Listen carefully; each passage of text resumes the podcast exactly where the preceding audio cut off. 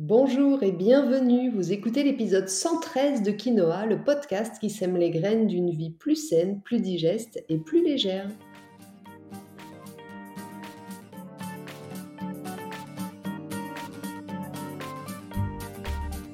Je suis Julie Coignet, naturopathe spécialisée dans les troubles digestifs et les maladies inflammatoires chroniques de l'intestin. J'accompagne aussi les femmes enceintes, les enfants et les sportifs via des consultations sur Montpellier ou à distance, des programmes en ligne et depuis peu des cours de yoga dans ma petite ville de Pérol aux portes de Montpellier. Ma mission à travers ce podcast est de vous aider à comprendre simplement comment vous fonctionnez pour que vous puissiez mettre en place de nouvelles habitudes de vie plus saines mais aussi gagner en légèreté au niveau de votre corps, de votre digestion et de votre esprit. Dans ce 113e épisode de Quinoa, j'aimerais vous parler d'hydratation. C'est pas parce que l'été est fini qu'il faut arrêter de boire. Je répète, ce n'est pas parce que l'été est fini qu'il ne faut plus penser à boire. Plus sérieusement, je ne vous apprends rien si je vous dis que l'eau est vitale pour votre corps. Mais saviez-vous qu'une hydratation efficace était intimement liée aux électrolytes? Aujourd'hui, j'aimerais donc vous expliquer ou vous rappeler peut-être l'importance de bien vous hydrater toute l'année, puis je vous donnerai quelques astuces pour vous aider à boire si c'est compliqué pour vous, et enfin, je vais vous proposer un petit focus sur les électrolytes et leur intérêt principalement pour les sportifs. Qu'est-ce qu'un électrolyte? Quel rôle pour la santé? Où est-ce qu'on peut en trouver? Bref, je vous explique tout ça dans cet épisode. Comme je vous le disais il y a un instant, je pense que l'importance de l'hydratation n'est plus quelque chose à prouver. Mais vu les retours que j'ai encore parfois, souvent en consultation, je me permets de vous re, re, re, re, re répéter qu'il est indispensable de boire au moins un litre ou un litre et demi d'eau par jour, plutôt en dehors des repas, et régulièrement tout au long de la journée. Pourquoi? Eh bien parce que votre corps est composé à environ 60-70% d'eau et que l'eau, elle intervient dans la circulation sanguine, dans l'hydratation des tissus, dans la digestion de vos aliments, mais aussi dans la thermorégulation et la communication hormonale entre les organes de tout votre organisme. Donc si vous ne buvez pas ou pas assez, vous allez clairement mettre en difficulté le bon fonctionnement de votre corps. Et vous allez aussi petit à petit vous installer dans ce qu'on appelle de la déshydratation chronique. Et cette déshydratation chronique, elle est en cause dans plein de petits symptômes perturbants du quotidien, comme par exemple la fatigue chronique. Et oui, la déshydratation des tissus ralentit l'activité des enzymes et donc la production d'énergie, ce qui va entraîner une sensation de fatigue et de lassitude chronique. On va retrouver aussi la déshydratation comme cause dans la constipation, pendant la digestion, lorsque votre bol alimentaire arrive dans le côlon, il contient encore un peu trop de liquide pour que les sels puissent se former correctement. Du coup, l'excès est absorbé par les parois du côlon jusqu'à ce que vos sels aient la bonne consistance. Mais dans le cas d'une déshydratation, le prélèvement de liquide de votre bol alimentaire peut parfois devenir un peu excessif par manque d'eau et entraîner du coup des problèmes de transit à cause de celles, cette fois-ci, trop sèches, trop dures, trop difficiles à évacuer.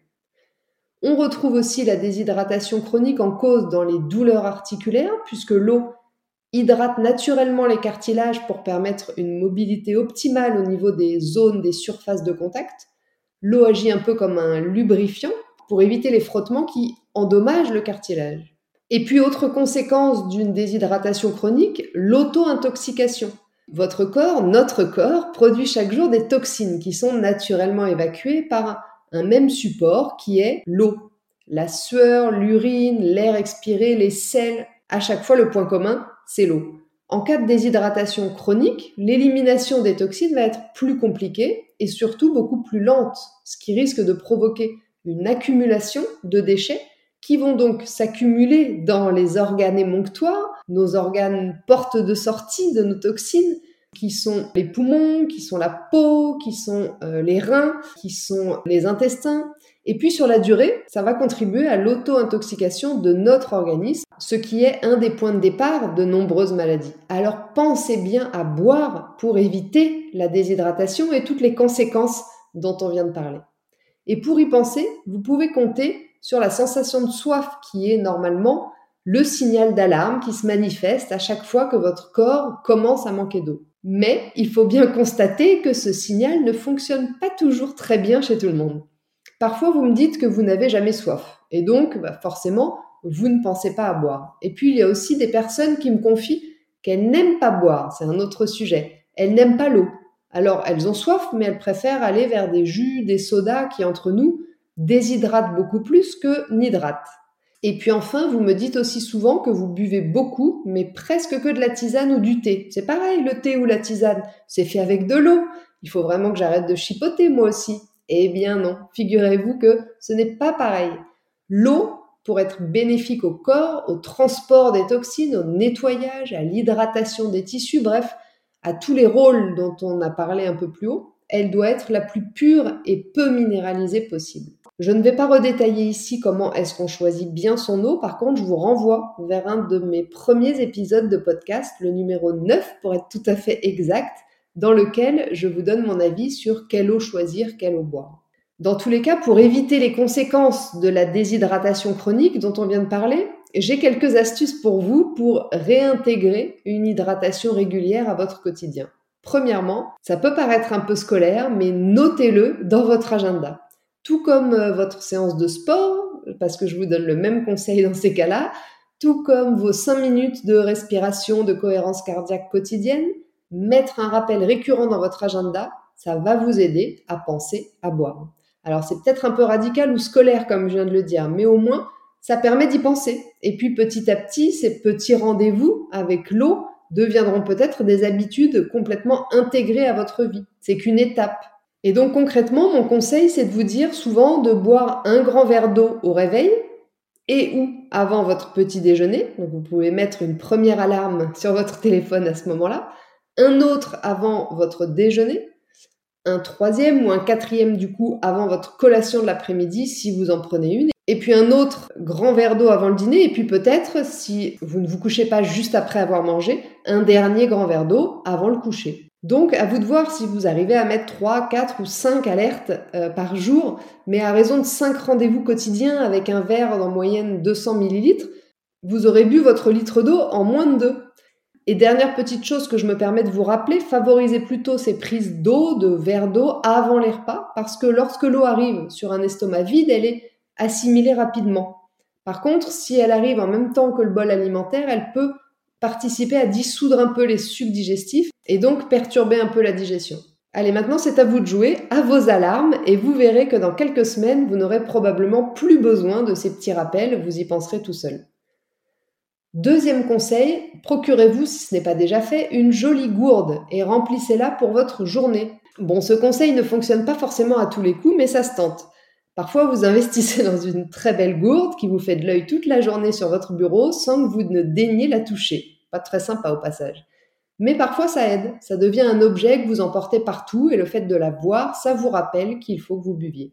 Et puis, ça permet aussi une autre chose intéressante, c'est de voir où vous en êtes dans votre consommation. Ça vous donne des repères. Je vous laisse essayer et lancez-vous peut-être le challenge de finir chaque jour votre bouteille remplie du matin. Troisième et dernière astuce pour vous aider à boire plus, surtout pour ceux qui n'aiment pas l'eau, eh bien aromatiser votre eau. Alors pas avec du sirop ultra sucré, hein, plutôt avec des rondelles ou des morceaux de fruits ou de légumes, des aromates. Par exemple, quelques rondelles de concombre et de feuilles de menthe, c'est absolument divin, ou quelques tranches de pommes avec un peu de cannelle. Bref, les combinaisons possibles et imaginables sont infinies, donc profitez-en et puis surtout régalez-vous. Petite précision néanmoins, n'abusez pas du jus de citron pour pimper votre eau parce qu'il reste très acidifiant chez les personnes speed, stressées, longilignes et frileuses. Voilà, maintenant vous savez et vous avez des astuces pour passer à l'action. Donc je compte sur vous pour boire, que ce soit à l'automne tout autant qu'au printemps ou pendant l'été.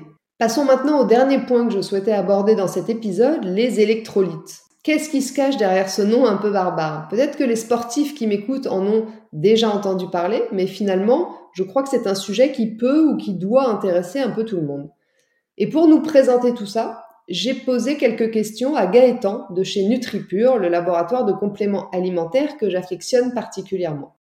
Bonjour Gaëtan, merci beaucoup d'avoir accepté de m'accorder un petit moment pour ce sujet. Est-ce que tu peux, dans un premier temps, nous expliquer de quoi on parle? Qu'est-ce que c'est un électrolyte? Alors un électrolyte, euh, qu'est-ce que c'est?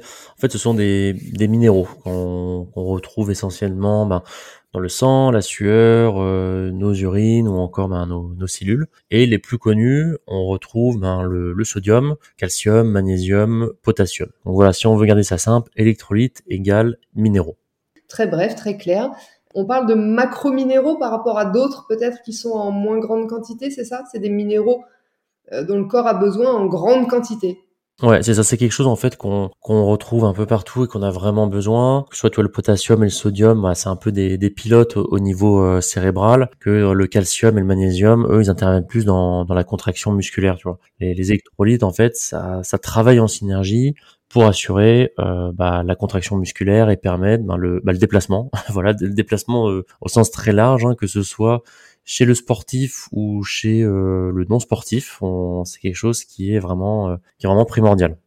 Alors, quels sont les bienfaits justement de ces électrolytes? Tu en as parlé rapidement. Est-ce que tu as d'autres choses euh, à nous préciser? Le potassium et le sodium, tu m'as dit plutôt au niveau du cerveau. Là où c'est le, plus connu, en fait, là où c'est le plus utilisé, ça va être dans tout ce qui est euh, bah, sport d'endurance, où là, chez tous les marathoniens, trailers, extra-trailers, c'est très déjà connu et on va dire très commun chez eux dans, de se supplémenter euh, en, en électrolytes. Ça va te leur servir en fait dans, l'hydratation. Parce qu'avec les pertes hydriques, c'est-à-dire la, la sudation, on part bien sûr de, bah, de l'eau, et pour tous ceux qui ont déjà testé ben de, de, de, goûter sa, sa sueur, ben ça, ça a un goût salé, ben c'est le, le sodium. En fait, on perd des, minéraux par les pertes, pertes hydriques. Donc, on se déshydrate. Et euh, le bienfait principal d'avoir donc des électrolytes en, en supplément dans, bah, dans son eau quand on fait des sports d'endurance, ça va être justement l'hydratation et pouvoir, ben, comme je disais tout à l'heure, comme ça rentre dans le un peu la science du, du déplacement et dans l'endurance on se déplace bah, beaucoup, c'est euh, nécessaire ben, pour éviter les, euh, les, les coups de fatigue, les blessures potentielles c'est quelque chose qui est à apprendre tout du long. Après, c'est aussi de, de, de l'intérêt pour les personnes qui font des sports mais euh, pas dites d'endurance. Je pense très souvent à les sports de, de force. On va dire les débutants en sport de force se disent de toute façon j'ai pas besoin d'électrolytes parce que je transpire pas beaucoup, euh, je fais juste des longues séances sportives. Mais pendant leurs longues séances, et euh, bah, comme tout le monde, ils transpirent. Ils ont très souvent un coup de mou à partir de là, bah, une heure et demie, deux heures de, d'entraînement. Et s'ils fonctionnent pas avec électrolytes plus un petit apport de, de glucides, c'est là où il y a des débuts de, de, fatigue, où la séance devient plus difficile, les mouvements un peu plus hasardeux et les risques de, bah, de blessures en fait. Ok. Est-ce que c'est important aussi, parce que là tu as tout de suite parlé des sportifs, ce qui est effectivement notre oui. sujet, hein, mais est-ce que c'est important aussi pour euh, les non-sportifs? Ah ben totalement. Là, ben, je vais donner une anecdote euh, ben, d'une proche qui en fait était en carence de potassium. C'était ça, c'était une carence de, de, potassium et qui peut donner des grosses carences de potassium. Ça peut donner des risques au niveau euh, au niveau cardiaque. Donc, elle était tout le temps euh, lessivée, fatiguée, une digestion un peu euh, catastrophique. Et en fait, euh, cette carence venait justement de la mauvaise digestion qu'elle avait et euh, bon, en gros, elle est à la selle très souvent, euh, tout, euh, tous les jours. Donc, grosse perte hydrique, grosse perte justement de, de, minéraux. Et en gros, elle avait tout le temps la sensation d'être euh, bah, d'être complètement cassée parce que le corps avait pas assez bien assimilé la, bah, les électrolytes, les minéraux qu'elle avait par son alimentation. Donc, dans ces cas-là, pour les personnes non sportives, ça a aussi l'intérêt. Je pense aussi, vraiment, pour personnes âgées, bah, pendant les grandes chaleurs, là, on a a tapé des records euh, incroyables de, chaleur. Alors au niveau de transpiration, euh, ça y va hein, chez, euh, chez vraiment tout le monde. Donc là, ça peut avoir un intérêt. Par exemple, quelqu'un qui fait beaucoup de marche euh, ou qui est habitué vraiment à marcher dans, la ville ou à la campagne et qui a juste, par exemple, sa, petite bouteille d'eau, ça peut avoir un intérêt justement de, mettre des électrolytes dans la bouteille d'eau pour pouvoir justement pallier toutes, toutes ces pertes. Ok, donc sportif ou pas, quand on sent qu'on va avoir un excès en fait de, de sudation, de sudation ouais, voilà, euh, c'est intéressant de euh, compléter un peu euh, avec des électrolytes. Merci Gaëtan pour toutes ces informations. Est-ce que on parle de compléments déjà un petit peu vaguement, mais est-ce qu'on peut en trouver suffisamment dans son alimentation dans un premier temps? Oui, bah ça c'est la c'est la base de tout. Il faut toujours voir que la base de tout c'est l'alimentation, hydratation, sommeil et ensuite les compléments ça reste vraiment en, dernier, ça vient compléter, c'est c'est pas fait pour remplacer l'alimentation. Hein. Moi, j'aime bien appeler les compléments comme des facilitateurs ça arrive, tu vois, à atteindre ton, bah, ton quota de protéines, euh, lipides, glucides, et là, dans, dans ce cas-ci, les, les minéraux. Donc, pour revenir à ta question, pour l'alimentation, pardon, je commence à digresser. Le calcium, par exemple, on peut en trouver dans, dans les graines, le fromage, euh, les yaourts, les haricots, euh, quoi d'autre, les, euh, les lentilles, les amandes, le magnésium dans les oléagineux, les avocats aussi, les légumes en, règle générale, et le chocolat noir. Ça, c'est très, très, simple. Bon, attention, hein, pour avoir une, une, dose complète de magnésium, je pense, sur la journée, il me semble qu'il faudrait être à une à deux tablettes, quoi. juste pour le magnésium. Bon, après, là, au niveau glucides et lipides, c'est une autre problématique. Mais si on parle que du magnésium, ça peut être intéressant. Potassium, ben, les artichauts, bananes, euh, lentilles aussi, euh, farine de patate douce. Le sodium, bon bah le sel, les crevettes, les sardines et le zinc euh, de mémoire, ben, bah, les viandes, viande, tu vois, bœuf, cuisse de poulet, fruits de mer. en gros, enfin la, nourriture, ouais, simplement la l'alimentation. Donc c'est pour ça qu'on quand voit des fois des, des clients qui consomment trop de compléments. Quand ils passent par nutritionniste ou par leur diète ou leur naturopathe, on voit que des fois il y a beaucoup de simples changements à faire dans l'alimentation et ça leur permet d'avoir vite leur quota de, minéraux. Donc on essaie vraiment de pousser euh, les gens à avoir une alimentation saine, variée, le plus local euh, possible et bien sûr le, plus de, de saison. Ouais, ça a été une réponse très longue ça pour, pour ta question où trouver dans l'alimentation. Donc la réponse est oui. Dans, tout ce que j'ai dit, il y a quand même de quoi faire des, des bons repas quoi, et des bons menus.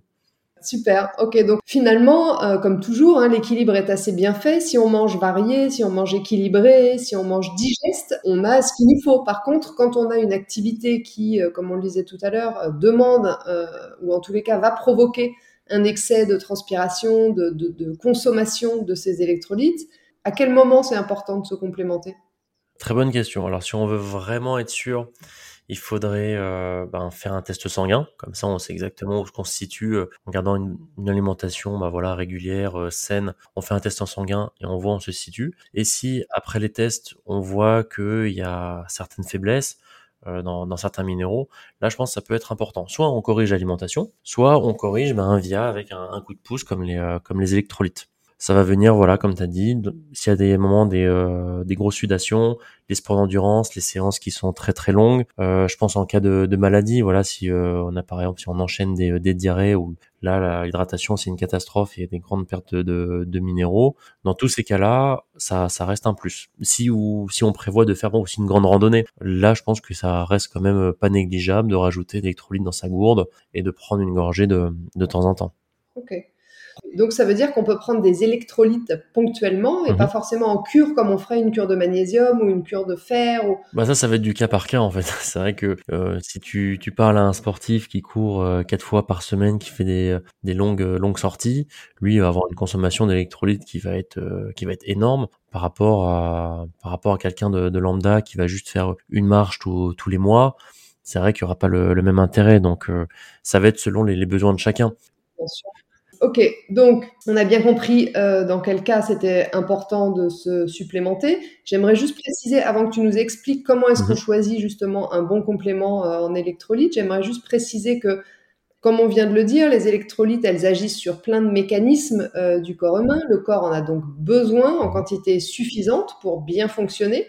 Et un tout petit point sur la carence, du coup, en électrolyte, la carence en, les carences en général en minéraux qui peuvent quand même, qui sont pas à prendre à la légère parce qu'elles peuvent entraîner plein de problèmes de santé, de la faiblesse euh, osseuse, une grande fatigue, une diminution, euh, une, oui, une diminution du système immunitaire. Donc, c'est quand même un vrai sujet. C'est pas juste de la prévention, c'est quand même quelque chose d'indispensable. Donc, plus on sait qu'on va en consommer, plus c'est intéressant en amont de se recharger et de se complémenter, même si on a une alimentation variée, équilibrée et saine peut-être que par moment, on peut avoir besoin de se complémenter en électrolytes. Alors justement, si on part euh, sur cette idée de complémentation, comment est-ce qu'on euh, choisit déjà la forme? Parce qu'il y a plusieurs euh, formes d'électrolytes. Il y a de la poudre, il y a des comprimés, il y a des boissons. Qu'est-ce que tu recommandes? S'il y a des choses indispensables qu'il faut bien vérifier dans son complément, comment est-ce qu'on choisit ce complément en électrolytes? Alors déjà, je pense que tu as, soulevé, tu as utilisé le bon mot, la forme dans le sens où chaque euh, minéraux va avoir une plusieurs formes différentes. Je pense que le plus connu, ça va être par exemple pour le, le magnésium. Euh, je sais plus combien il y en a de, types différents. Je crois que j'en ai déjà en tête 5 ou 6. le plus connu, c'est qu'on voit un peu partout, ça va être l'oxyde marin, l'oxyde de magnésium, qu'on appelle aussi magnésium marin.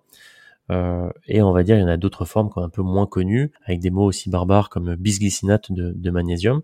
Et la différence, ça va jouer sur deux choses, bah, la concentration en magnésium et l'assimilation. Il y en a qui vont être très concentrés, comme par exemple le magnésium marin, mais qui vont avoir ce gros défaut d'être très peu assimilables par le corps. Le corps va le voir arriver, il va dire hum, non, ça je je connais pas, je prends pas. Donc qu'est-ce que ça veut dire pratico-pratique? Ça veut dire que au mieux ça fait rien, ça finit euh, dans les urines ou, et ça fait rien. Et au pire ça fait ballonnement et potentiellement diarrhée si on a déjà un intestin un peu euh, fragile. Donc qu'est-ce qu'il faut choisir? Ce sont des formes de, de minéraux qui sont biodisponibles. C'est un autre mot pour dire assimilables. La prochaine étape ensuite, c'est comment savoir quelles formes sont biodisponibles. Alors soit demander à son praticien qui lui connaît euh, les formes qui sont euh, biodisponibles ou pas. Est-ce que tu sais nous dire, toi, euh, pour les quatre dont on a parlé, le magnésium, le potassium, le calcium et le sodium, les, formes qui sont les plus assimilables? Le bisglycinate, bisglycinate, ça reste un, must. Et éviter dès qu'on voit oxyde, oxyde c'est normalement très peu assimilable par le corps. Donc dès qu'on voit oxyde, on évite. Dès qu'on voit bisglycinate, on est plutôt serein sur la sur l'assimilation. Euh, et d'ailleurs aussi normalement ça se voit aussi sur le prix du complément. On voit très souvent que dès qu'on est sur du bas de gamme, on, voit, on tombe sur de l'oxyde et on voit que c'est moins cher. Et dès qu'on est de milieu plus et haut de gamme, on tombe très souvent sur le sur le bisglycinate. Donc là, ça va être un, un marqueur euh, pour euh, bah pour que ce soit efficace. C'est vrai que très souvent, on, est vite perdu dans bah, la jungle des compléments alimentaires. On voit toutes les formes, tous les prix, toutes les couleurs et on est bah, on est perdu. Et bah, c'est normal parce qu'on n'est pas tous éduqués ou ou spécialisés là là dedans donc euh, je pense c'est la première chose à regarder. Voilà c'est ça. C'est cette forme. Et ensuite ça va être aussi ben s'il y a d'autres ingrédients si voilà si on trouve beaucoup de euh, colorants excipients euh, liste à rallonge pour juste donner euh, du goût euh, je pense, je pense à ça parce que je pense au, euh, tu vois, tout ce qui est petits euh, gummies, les petits bonbons qui sont vendus un peu pour booster bah, tout, j'ai l'impression, vitamines, minéraux, etc. Et quand on voit la composition, bah, c'est principalement soit du sucre, soit de l'édulcorant. Et on voit la concentration en minéraux. bon, bah, autant boire deux trois gorgées d'une eau, d'une eau minérale. Et il y a un meilleur rapport qualité-prix, je, je pense. Quoi. Je sais plus, j'ai répondu à la question là parce que j'ai encore digressé. Tu as répondu à la première partie, c'est-à-dire la forme. Euh, ce que j'aimerais que tu me dises maintenant, c'est euh, il y a une différence entre les comprimés, entre la poudre, entre les boissons euh, déjà euh, chargées en électrolytes. Qu'est-ce que tu conseilles et peut-être qu'est-ce que vous proposez aussi vous chez NutriPure? Alors ça va être une question aussi de praticité.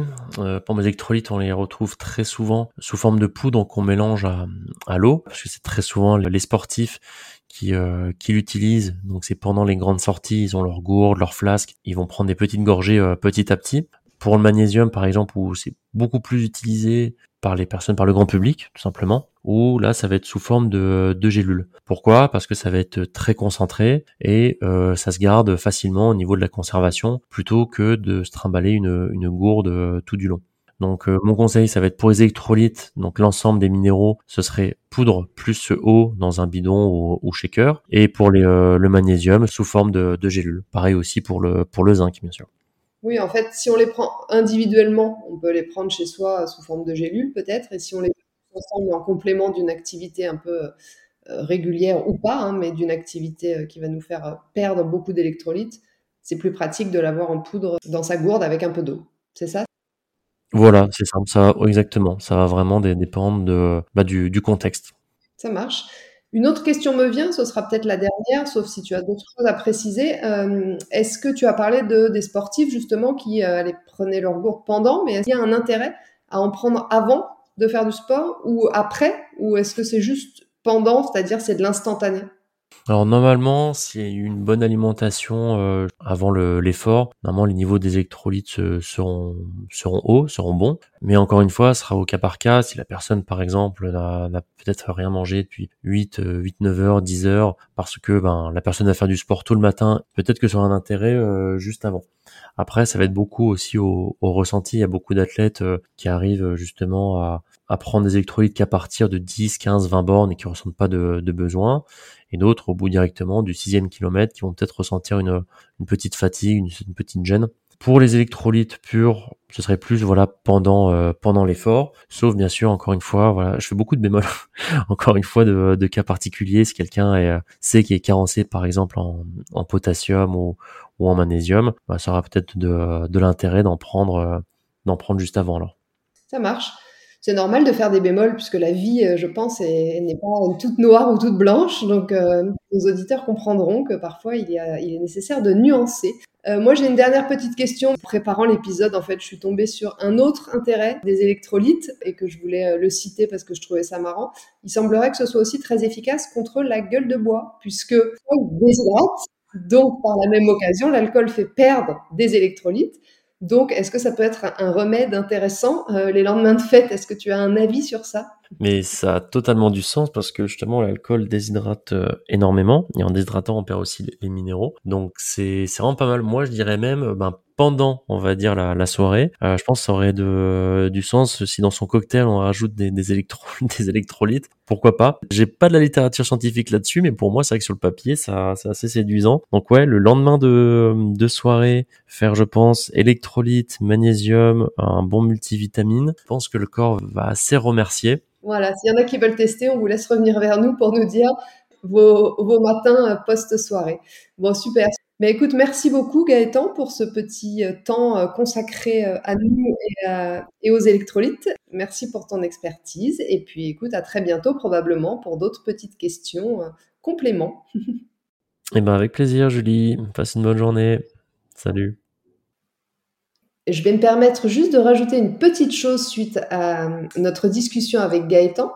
Le laboratoire NutriPure propose euh, ces électrolytes sous forme de poudre. C'est le cas de leurs produits purs électrolytes. Euh, ils les ont mis dans des sachets individuels de poudre pour que ce soit pratique à utiliser, principalement lorsque vous êtes sportif ou que, comme le disait Gaëtan, vous prévoyez de partir faire une randonnée ou une activité physique un petit peu euh, inhabituelle. Dans ce complément, il y a bien sûr les électrolytes dont on vient de parler dans la bonne forme assimilable, mais aussi certaines vitamines pour augmenter encore plus l'absorption de ces micronutriments par votre corps. Donc n'oubliez pas que boire de l'eau, bien sûr, c'est important pour pallier à cette perte d'électrolytes, mais ce n'est pas suffisant. En fonction des cas, votre organisme a besoin de faire ses recharges en électrolytes pour rétablir ce qu'on appelle l'homéostasie, c'est-à-dire votre équilibre intérieur. Voilà, sur ce, l'épisode 113 de Quinoa touche à sa fin. J'espère qu'il vous a plu et, qu'il vous permettra de ne pas oublier de continuer à boire pendant cette période automnale puis hivernale. Et puis peut-être qu'il vous aura également ouvert les yeux ou alerté sur l'importance des électrolytes si vous êtes sportif ou même un peu moins. N'hésitez pas si vous voulez réagir sur cet épisode ou me poser des questions. Vous pouvez m'écrire sur Instagram, juliecoignet-du-8 naturopathe. Je vous lirai et je vous répondrai avec grand plaisir. Et puis surtout, si vous aimez ce podcast et si vous avez aimé cet épisode, pensez à laisser un avis sur votre plateforme d'écoute préférée. Ça permet de faire découvrir le podcast à d'autres personnes qui auraient peut-être elles aussi besoin d'avoir ces informations ou ces connaissances pour prendre un petit peu plus soin d'elles et de leur santé. Donc merci à celles et ceux qui prendront le temps de le faire. Pensez également à vous abonner à ma newsletter pour ne rater aucun épisode du podcast, pour suivre mon actualité et profiter de conseils chaque semaine directement dans votre boîte mail. Sur ce, on se retrouve la semaine prochaine pour un nouvel épisode qui sera le deuxième épisode de ma série J'ai osé, dans lequel je reçois Guillaume qui a osé se lancer dans le One Man Show. Un épisode ultra inspirant, donc ne le ratez pas. En attendant, prenez bien soin de vous et n'oubliez pas, comme le disait très bien l'abbé Pierre, il ne faut pas attendre d'être parfait pour commencer quelque chose de bien. À bientôt!